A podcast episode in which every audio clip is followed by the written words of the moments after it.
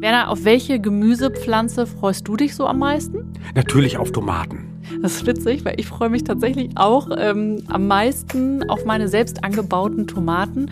Ich finde auch, die schmecken irgendwie besser, als wenn ich die kaufe.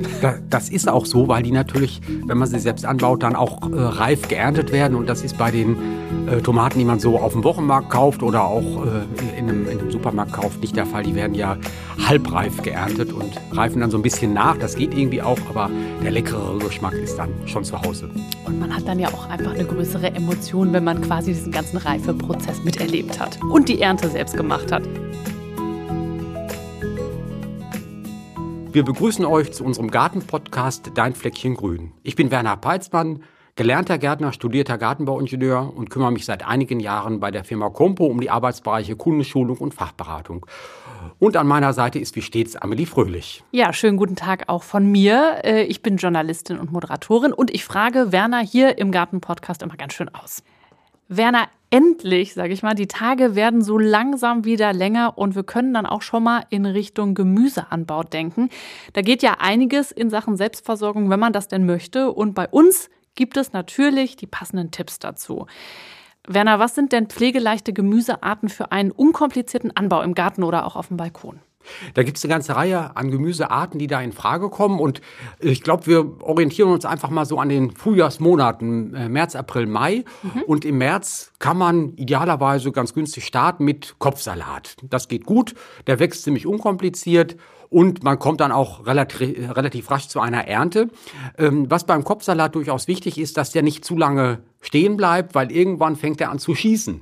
Mhm. Dann bildet sich ja, ein Blütenstand, das geht dann aber stark zu Lasten des Geschmackes. Die Blätter, die man ja ansonsten aufisst, schmecken da nicht mehr. Und von daher sollte man es erst gar nicht so weit kommen lassen, sondern eben dann diesen ganzen Kopf ernten, den dann entsprechend äh, rechtzeitig schneiden. Dann hat man dann auch das maximale Geschmackserlebnis beim Kopfsalat, wenn man das so sagen will. Das wollen wir ja haben. Genau. Eine Alternative dazu wäre der Pflücksalat. Den kann man kontinuierlich beernten und nimmt dann natürlich immer so das eine oder andere Blatt äh, davon ab und äh, kann die dann äh, essen und der Pflücksalat wächst dann auch kontinuierlich weiter nach. Mhm. Geht aber noch weiter. Radieschen.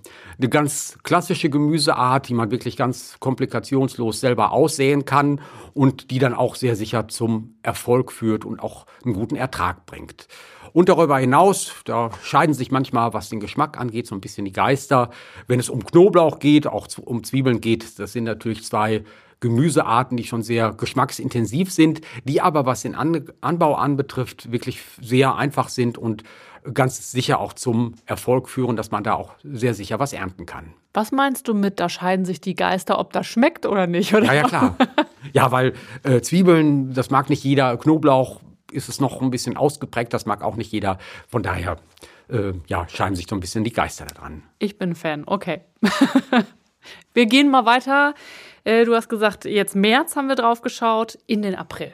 Genau, im April geht es weiter so mit, mit Kohlarten und äh, exemplarisch können wir da vielleicht den Brokkoli nennen oder auch die Kohlrabi nennen, die dann gut als Jungpflanze gepflanzt werden und dann auch entsprechend äh, schnell zu einem Erfolg führen, dass man eben auch als Neuling im Gartenbereich da eine gute Ernte erzielen kann. Geht aber auch noch weiter. Mangold wäre eine weitere Gemüseart, die ohne ganz große Probleme angebaut werden kann. Möhren, die man selber aussäen kann, auch das geht ziemlich gut. Und rote Beete. Mhm.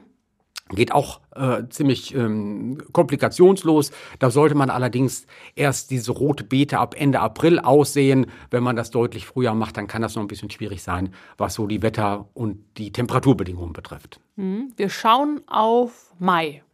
Ja, im Mai, da muss man ein bisschen gucken, wie es denn in dem Mai jeweils mit den Eisheiligen bestellt ist.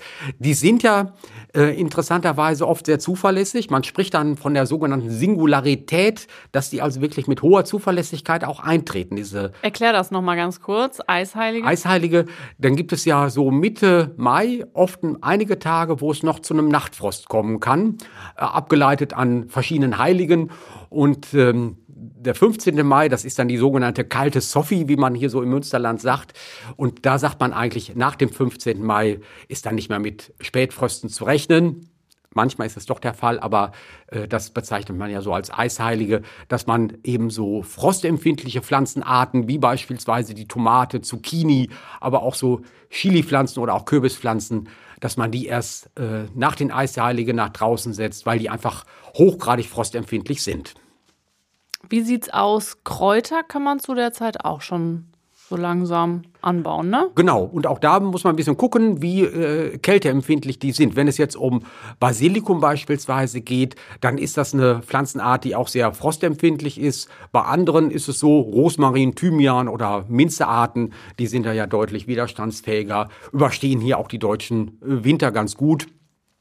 Ähm, was man auch äh, mit bedenken kann, ist die Petersilie, wobei die Petersilie nicht ganz, ganz so pflegeleicht ist. Äh, Petersilie ist ja auch ein bekanntes Gewürzkraut, aber so ein bisschen empfindlich, läuft manchmal so als kleine Diva mhm. und mag es nicht, wenn sie mal mit Staunässe zu tun hat. Dann fängt sie sehr rasch von unten an zu faulen, so dass dann leider dann nicht mehr viel von übrig bleibt. Okay, ein bisschen empfindlich. Was bevorzugst du denn? Also Samen direkt ins Beet säen oder lieber eine Pflanze kaufen? Es geht grundsätzlich beides, aber wer vielleicht jetzt so startet, der ist eigentlich ganz gut damit beraten, wenn er Jungpflanzen kauft. Ähm, und bei vielen Pflanzenarten ist es auch deutlich einfacher auf der einen Seite und man hat auch ja eine größere Sortenvielfaltsmöglichkeit. Mhm. Wenn man jetzt an Tomaten denkt oder Kürbis denkt, dann kann man sich eben so verschiedene Sorten entsprechend zukaufen und äh, muss nicht dann jeweils eine ganze Samentüte kaufen. Mhm. Ähm, das geht vielfach, manchmal geht es auch nicht. Äh, wir hatten schon über Radieschen kurz gesprochen, bei Möhre ist es ja genauso. Das sind dann so Gemüsearten, die dann direkt ins Beet gesät werden. Und das geht auch völlig komplikationslos. Und so im Feldgemüsebau, also die, die Profi-Variante quasi, die machen das ja auch, dass dann direkt ins Feld gesät wird. Auch diesen sehr feinen äh, Samen da auszubringen, das klappt also relativ gut und äh, führt dann auch zum Erfolg, dass dann die Möhre oder auch das Radieschen sicher aufgehen kann. Hm. Und eine Sache ist auch immer wichtig, Abstand halten. Wir kennen das von Corona. Ja. Die Pflanzen, äh, die brauchen dafür kein Virus. Die brauchen dafür kein Virus, aber ähm, man unterschätzt das oft, wenn man eben so diese kleine Jungpflanze hat oder auch irgendwas sät, dass man denkt, oh, das ist ja jetzt so klein. Ähm, und dann ist das irgendwie so ein Gefühl, dass man verhältnismäßig dicht pflanzt, was aber ähm, nicht wirklich gut ist. Pflanzen brauchen Platz, um einfach mal eine Größenordnung zu nennen. Eine Zucchini-Pflanze, da sollte man wirklich einen Platz einkalkulieren von einem Meter mal einem Meter, also so ein Quadratmeter Platz wäre mhm. für Zucchini gut. Und auch so bei Tomaten sollte man relativ viel Platz einplanen. Wo man äh, vielleicht weniger Platz für braucht, das wäre so Chili oder auch bei verschiedenen Paprikasorten. Die sind da nicht ganz so platzbedürftig. Also bei der Tomate habe ich das selber schon mal erlebt. Äh, da habe ich gedacht, so, ach ja, die ist ja so klein. Und dann ging die in die Höhe, in die Breite. da musste ich schon ein bisschen gucken. Ja, und ähm, auch das kann man durchaus mit einkalkulieren, weil du jetzt gerade die Tomate ansprichst. Ähm, ja, wenn es dann irgendwie zu umfangreich wird, zu üppig wird, dass man dann auch zur Schere oder zum Messer greift und die auch mal kappt. Mhm. Weil äh, das ist dann irgendwie natürlich unschön, so eine Pflanze dann zurückzuschneiden oder zu kappen. Aber manchmal geht das auch nicht anders. Das führt mich ganz gut zu meiner nächsten Frage. Ähm, kann man einige der Gemüsearten denn auch auf kleiner Fläche, also zum Beispiel in Balkonkästen oder auch im Kübel anbauen? Denn viele haben ja gar keinen eigenen Garten. Das stimmt, viele haben keinen eigenen Garten und dann sind so Balkonkästen, Mini-Hochbeete, Kübel eine gute Alternative. Und ähm, einmal, um überhaupt was zu machen. Und auf der anderen Seite ist das irgendwie auch ganz schön, weil das ein, ein überschaubarer Raum ist und mhm. dass man das besser im Blick hat und auch vielleicht ein kleines bisschen besser pflegen kann, als wenn das irgendwo relativ verloren in einem Garten steht. Mhm. Ähm, gucken wir uns vielleicht als erstes so Balkonkästen und Mini-Hochbeete an, was da geht. Und da kann man äh, ganz gut Salate anbauen. Das geht aber auch mit den Küchenkräutern äh, relativ problemlos. Basilikum oder Rosmarin, Thymian, das geht auch in einem ähm, Balkonkasten prima. Radieschen, auch das geht äh, gut. Knoblauch, Chilipflanzen, die werden ja auch nicht so wahnsinnig groß. Also da kann man wunderbar mit sehr wenig Fläche auch einen ganz ordentlichen Ertrag schon mal erzielen und um sich so an das ganze Gartenthema so ein bisschen ranzutasten. Mhm. Und in großen Kübeln?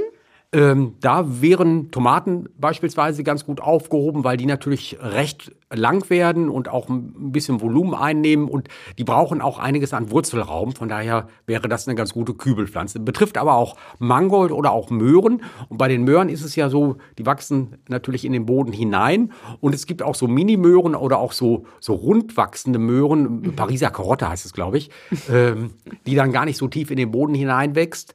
Äh, das wäre dann eben auch so eine Variante, die dann im Kübel ganz gut anzubauen wäre. Mhm. Rote Beete, auch das würde gelingen. Oder auch Zucchini.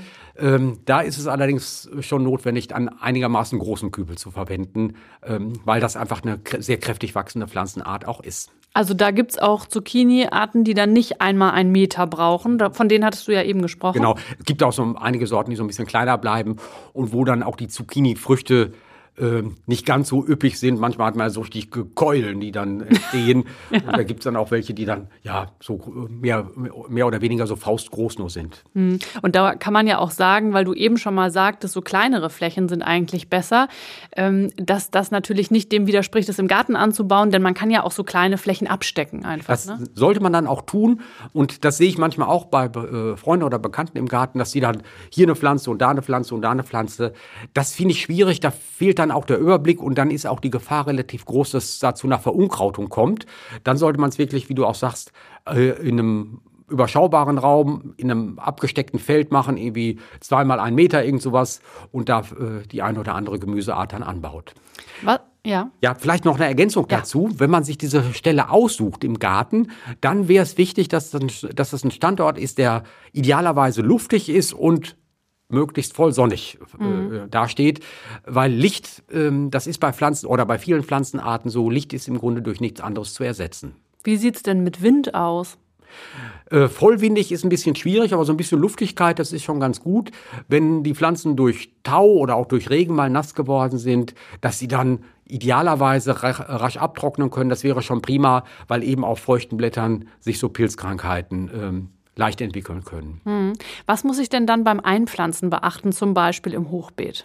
Äh, bei einem Hochbeet, da wäre es wichtig, ähm, ja, so schichtweise zu arbeiten. Ähm, dass man, wenn man jetzt ein ganz klassisches Hochbeet hat, dass dann die untere Schicht äh, mit Holzschnitzeln befüllt wird, so als Drainageschicht ist das ganz wertvoll.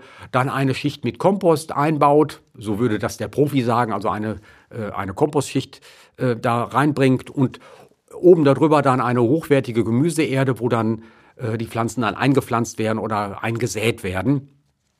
Ähm, das ist so dieses Dreischichtsystem, was sich gerade bei äh, Hochbeeten dann auch bewährt hat, das genauso zu, äh, auch zu tun. Da habe ich auch direkt einen Tipp, denn wie man ein Hochbeet optimal befüllt, darüber haben wir ja schon mal gesprochen. Ich glaube, es war die zweite Podcast-Folge. Den Link dazu, den packen wir euch natürlich in die Show Notes. Wenn so das klassische Hochbeet vielleicht zu groß ist, dann kann man auch ein Mini-Hochbeet äh, verwenden. Das ist dann eine Nummer kleiner und äh, auch da wäre es wichtig, äh, schichtig zu arbeiten. Da würde man allerdings dann nur zwei Schichten einbauen. Mhm. Einmal eine Schicht mit Holzschnitzeln und dann eine Schicht mit äh, ja, äh, entsprechender Gemüseerde.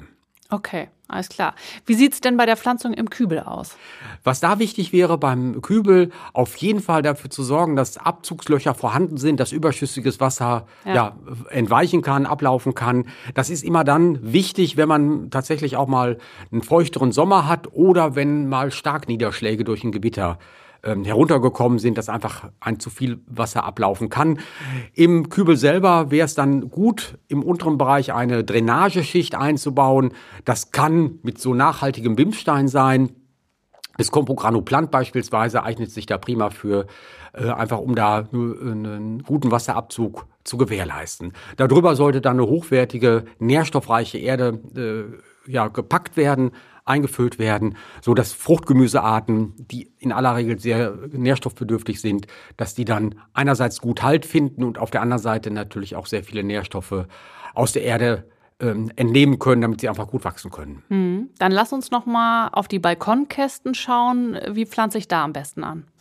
Bei Balkonkästen, da muss man einfach sich darüber im Klaren sein, dass das nur für Gemüsearten geeignet ist, die eher klein bleiben. Wir hatten schon über Salate gesprochen, das wäre so eine. Oder Radieschen wäre eine andere Gemüseart, die dann eben für Balkonkästen. Oder Kräuter. Oder Kräuter ging, ginge auch, ja. Ja. Äh, bei Kräutern hätte es sogar noch den, den Vorteil, dass das optisch noch ein bisschen her, mehr hermacht, als wenn man da jetzt Radieschen in den Balkonkasten hineingepflanzt hat. Und auch da wahrscheinlich Abzugslöcher, oder? Abzugslöcher unabdingbar. Also Wasserabzug ist da wirklich ganz wichtig. Ähm, und ja, manches Mal braucht man sie nicht, aber wenn wirklich mal zu viel Wasser im Spiel ist, dann ist das tatsächlich quasi die Lebensversicherung für die Pflanzen. Und wenn man das aussieht, ist, glaube ich, auch äh, wichtig, haben wir auch schon ein paar Mal drüber gesprochen, dass wir das wirklich kontinuierlich feucht halten. Ne? Also natürlich nicht zu viel, wir haben drüber gesprochen, es muss unten abfließen können, aber die Samen, damit die keimen, müssen feucht sein. Ja, das muss kontinuierlich feucht bleiben und da ist eher die Frequenz des Wässerns wichtiger als die Menge des Wassers. Ähm, da reicht es manchmal aus, wenn man mit einer Sprühflasche nur ein bisschen Wasser gibt, dass eben so diese keimenden Samen niemals austrocknen, weil wenn das der Fall wäre, dass diese Samen austrocknen, dann ist der Keimerfolg oft auch dahin. Da sind wir ja schon mittendrin in der Pflege. Gibt es da noch was zu beachten? Ähm, ja, das Gießen ist tatsächlich, äh, ja, die große Kunst will ich nicht sagen, aber ähm, schon ein wichtiger Punkt, dass, der, dass das Gießen wirklich sehr gut im Blick behalten wird. Und ähm, da kann man schon sagen, die allermeisten Pflanzen werden mit etwas weniger Wasser, nicht vertrocknen lassen, mit weniger Wasser besser fertig als mit zu viel Wasser. Ähm, das kann man sicherlich so sagen. Natürlich kontinuierlich wässern, zumindest kontinuierlich schauen, ob Wasserbedarf besteht und dann entsprechend auch Wasser geben, äh, dass man da einfach sehr intensiv drauf achtet ähm, und eben wirklich auch vermeidet, dass zu viel Wasser im Spiel ist. Ähm, wir hatten schon kurz über diese äh, Fäulniserkrankungen gesprochen und das ist tatsächlich ganz oft der Fall, wenn einfach zu viel Wasser gegeben worden ist, dass dann eine Wurzelfäule entsteht und dann ist die Pflanze in aller Regel auch nicht mehr zu retten. Ich teste immer einmal mit dem Finger. Das ist eine gute Möglichkeit, das so auch zu tun, diese sogenannte Fingerprobe, ob äh, eben ein weiteres Wässer notwendig ist oder ob man sich vielleicht noch einen Tag Zeit lassen kann. Wie sieht's mit dem Düngen aus? Düngen ist gerade bei den äh, Gemüsepflanzen natürlich wichtig, weil das oft sogenannte Starkzehrer sind, also solche Pflanzenarten sind, die eine ganze Menge an Nährstoffen brauchen. Ähm, exemplarisch sicherlich da der Kürbis oder auch der Brokkoli, so diese Kohlarten. Ähm, die brauchen ganz viel Dünger und auch kontinuierlich Dünger. Und was die auch äh, benötigen, dass es ein, ein Dünger ist, der wirklich auch alle Nährstoffe enthält. Äh, Da kann man ja so eine eigene Wissenschaft draus machen, aber dass da eben Stickstoff vorhanden ist, Phosphor vorhanden ist, Kalium vorhanden ist, Magnesium vorhanden ist und auch so die weiteren Spurenelemente, dass dann einfach ein guter Ertrag erzielt werden kann. Kann ich äh, meine Pflanzen denn dann auch überdüngen, wenn ich denen viel zu viel Gutes tun will? Das wäre grundsätzlich auch möglich. Kommt aber, das kann ich so aus meiner beruflichen Praxis sagen, wirklich eher selten vor, dass Pflanzen überdüngt werden. Das ist eher bei Ziergehölzen der Fall oder bei Rosen der Fall. Äh, bei Gemüsearten, Kräuterarten, da sind die meisten Gartenbesitzer eher vorsichtig, vielleicht manchmal sogar zu vorsichtig. Und da wäre die eine oder andere Pflanzenart sogar dankbar, wenn sie etwas mehr Nährstoffe erhalten würde. Und was übrigens egal ist, das ist im Grunde Geschmackssache, ob man jetzt mineralisch düngt oder organisch düngt, äh, das ist der Pflanze im Grunde egal. Die, die ist einfach nur dankbar, wenn sie Nährstoffe erhält. Ja, dann wollen wir ihr das doch gerne erfüllen. Kann ich meinem Gemüse denn sonst noch was Gutes tun? Äh, Was äh, ganz gut ist, wenn man so eine Mulchschicht aufträgt. Ja. Und äh, wenn man so die Jahre 2021 und 2022 sich anguckt, wäre das in beiden Jahren sehr sinnvoll gewesen zu mulchen. Ja, ganz kurz einmal zur Erklärung. Weiß nicht, wahrscheinlich wird es den meisten was sagen, aber dann bedeckt man den Boden mit noch nicht verrottetem organischem Material. Genau. Habe ich das gut erklärt? Das Werner? ist super. das hätte ich wahrscheinlich viel umfangreicher erklärt, aber du hast es sehr gut auf den Punkt gebracht. Ja, aber du wolltest noch was dazu sagen. Also warum war das in diesen Jahren von Vorteil? Ja, und zwar, wenn man sich so die Witterungsverläufe anguckt der letzten beiden Jahre, 2021 war es ja häufig nass, es hat häufig geregnet, was aber auch gleichbedeutend war, dass sehr viele Unkräuter gewachsen sind. Und jetzt in 2022 ähm, war es sehr trocken. Und äh, so Mulchen wäre in beiden Fällen sinnvoll gewesen, weil bei sehr viel Feuchtigkeit würde man durch das Aufbringen einer Mulchschicht dafür sorgen, dass weniger Unkrautwuchs zustande kommt, weil einfach der Boden quasi geschützt wird. Und in einem trockenen Jahr sorgt dieses Mulchmaterial dafür, dass weniger Wasser aus dem Boden heraus verdunstet. Ja. Mit Unkrautwuchs hat man dann weniger zu tun, aber eben mit sehr viel Wasserverlust durch diese hohe Verdunstungsrate. Und von daher macht das im Grunde immer Sinn. Und was auch verlässlich dann eintritt, dieses Mulchmaterial, das verrottet ja im Laufe der Zeit. Das bleibt ja nicht so als organisches Material vorhanden. Äh, das verrottet und da werden Nährstoffe freigesetzt, äh, die dann den Pflanzen zur Verfügung stehen. Und weil es eben ein organisches Material ist, sorgt das auch dafür, dass das Bodenleben deutlich, deutlich aktiviert wird. Hm. Was eignet sich denn zum Mulchen für Gemüsebeete?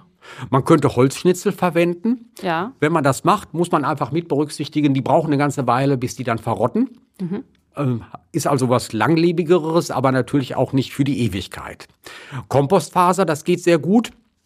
Gibt es auch ein spezielles Produkt, was eben aus so einer Kompostfaser besteht. Das ist sehr leicht, das lässt sich wunderbar verarbeiten.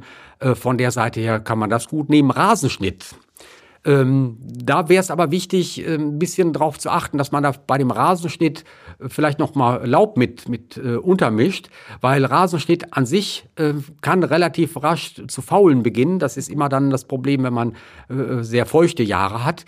Von daher, wenn das dann irgendwie noch mal gemischt wird mit, mit äh, Laub oder mit Hornspänen oder auch mit Stroh, dann hat das eine andere Struktur und dann äh, fault das nicht ganz so rasch. Das geht aber gut und fällt natürlich ganz häufig beim Rasenschneiden auch an dass man das also quasi im eigenen Garten dann auch schon produziert. Was auch immer viel anfällt, ist Herbstlaub. Kann man auch ja, nehmen, ne? Das kann man auch nehmen. Da muss man nur natürlich mit berücksichtigen, ähm, Herbstlaub, das kann auch verwehen. Ja. Also wenn man dann einen stürmischen Herbst hat, dann kann das Laub auch wieder ganz woanders ähm, landen, als es mal, äh, wo es mal aufgebracht worden ist. Das muss man einfach mit berücksichtigen. Und wenn man sagt, in meinem Garten ist das okay, dann äh, ist das natürlich auch eine gute Möglichkeit, weil Herbstlaub fällt kostenlos in großer Menge an. Manchmal muss man ein bisschen gucken, was es für eine Baumart ist. So eine Magnolie, da würde ich auch eher von abraten, Magnolienlaub als Mulchmaterial zu verwenden, weil Magnolie, das ist eher so ein, so, ja, fast so lederartig, die Blätter. Die brauchen im Frühjahr unglaublich lange, bis sie dann verrotten. Äh, das ist nicht ganz so ideal, aber ganz viele andere Baumarten, die dann äh, eben äh, dann ihr, ihr Laub im Herbst abwerfen, das geht wunderbar. Mhm. Hast du sonst noch einen Tipp? Es gibt auch biologisch abbaubare Kunststofffolien. Ja. Einfach der Vollständigkeit halber kann man das vielleicht hier auch noch mit äh, anfügen. Und wichtig, das ist aber egal, was man macht, dass man eben eine relativ dünne Schicht, aber die muss den Boden natürlich schon abdecken, dass man das rund, rundherum um die Pflanze verteilt. Jetzt gibt's in der Natur ja auch jede Menge Krankheiten oder Schädlinge, die den Gemüsepflanzen natürlich auch zu schaffen machen können, selbst bei vorbildlicher Pflege. Ähm, wie erkenne ich denn eigentlich, dass meine Pflanze von Schädlingen befallen ist?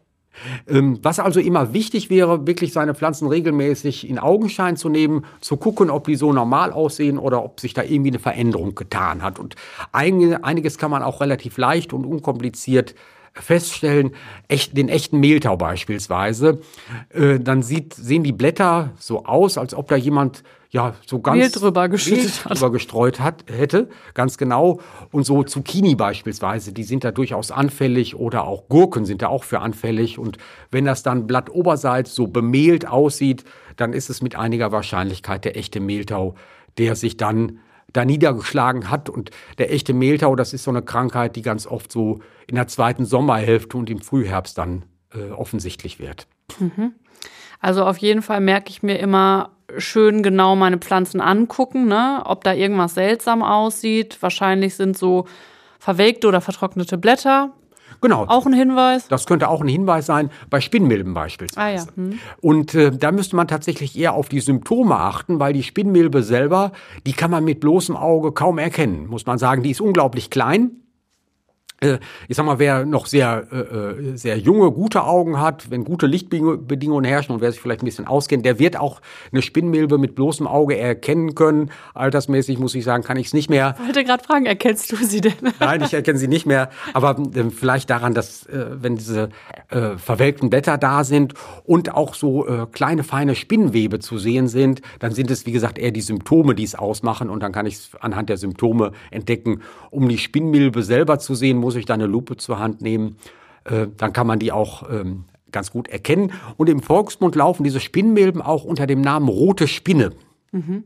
Äh, kennt man möglicherweise eher, weil von der Farbe her sind die oft rot eingefärbt. Ah, ich glaube, ich erinnere mich. Das sind wirklich winzige rote Pünktchen, ne? Hm? Gehören mit zu den gesehen. Spinnentieren, also sind nicht mit Insekten zu verwechseln, sondern eher mit der klassischen Spinne, die auch so im Haus mal vorkommen kann. Was mache ich denn, wenn ich jetzt so einen ganz starken Befall habe mit Schädling? Äh, was ganz gut wäre, einfach um auch sehr frühzeitig einen Befall festzustellen, äh, das wäre so Gelbtafeln aufzuhängen. Was ist denn das, das genau? Gelbtafeln, das ist so ein, ja, so groß wie ein DIN A4-Blatt oder auch manchmal nur die Hälfte, ganz in Gelb und dann mit einer Leimschicht bestrichen. Mhm.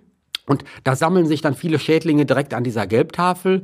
Und wenn ich dann auf dieser Gelbtafel äh, einen Blick oder einen Blick auf diese Gelbtafel richte, dann kann ich vieles schon erkennen.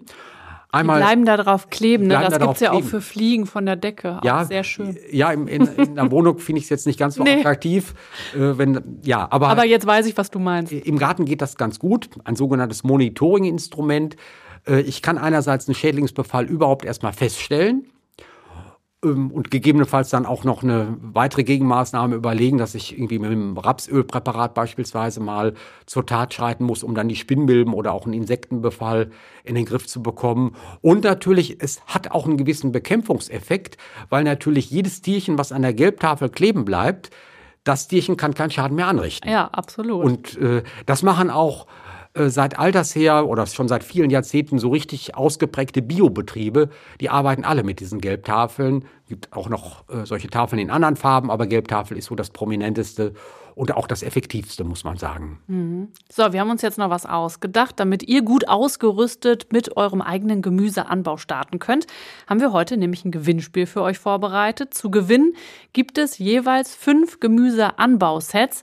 Und dabei könnt ihr euch, wenn ihr ausgelost worden seid, aussuchen, ob ihr lieber ein Gemüseanbauset für den Kübel oder eben ein Gemüseanbauset für euer Mini-Hochbeet haben möchtet. Werner, verrat uns doch mal, was in diesen beiden Sets enthalten ist. Ja klar, also zwei Möglichkeiten. Einmal das Anbauset für den Kübel. Das besteht aus dieser Drainageschicht. Wir hatten da vorhin schon drüber gesprochen, über, äh, diese, über dieses BIMS-Material, das Biogranuplant, was wunderbar als äh, Drainage geht, aber auch äh, denkbar wäre als, als Mulchmaterial, als Abdeck, äh, zum Abdecken für den Verdunstungsschutz. Dann stecken da zwei Erden mit drin. Einmal eine Tomaten- und Gemüseerde beziehungsweise eine Anzucht- und Kräutererde. Beides sind Bioerden und deswegen auch jeweils torffrei. Mhm. Und ein flüssiger Bio-Obst- und Gemüsedünger zum Nachdüngen, weil irgendwann natürlich die Nährstoffe, die in den Erden enthalten sind, aufgebraucht sind. Das wäre so das für, für den Kübel. Und fürs Mini-Hochbeet, da ist die Zusammenstellung folgende. Da geht es einmal um einen Beutel mit ähm, Holzschnitzeln, die eben für das Hochbeet geeignet sind. Es geht um die Hochbeeterde, auch eine torfreie Erde zum Befüllen des Hochbeetes. Ähm, ein Bio-Hochbeet- und Gemüsemulch zum Abdecken. Das ist dann ähm, so bearbeitetes Kompostmaterial, was dann eben zum Mulchen wunderbar geeignet ist. Und ein flüssiger Bio-Hochbeetdünger zum Nachdüngen, weil eben irgendwann die Nährstoffe, die in den Erden drin gesteckt haben, auch aufgebraucht sind. Und da muss man einfach da nochmal eine Portion Dünger geben, damit das Ganze auch gut weiter wachsen kann. Das also könnt ihr bei unserem Gewinnspiel gewinnen. Um teilzunehmen, schreibt uns doch einfach, welches Gemüse ihr am liebsten anbaut oder dieses Jahr unbedingt anbauen wollt. Und Werner, wo findet man das Gewinnspiel? Unter compo.de slash podcast slash Gewinnspiel. Und da gibt es dann die weiteren Informationen dazu.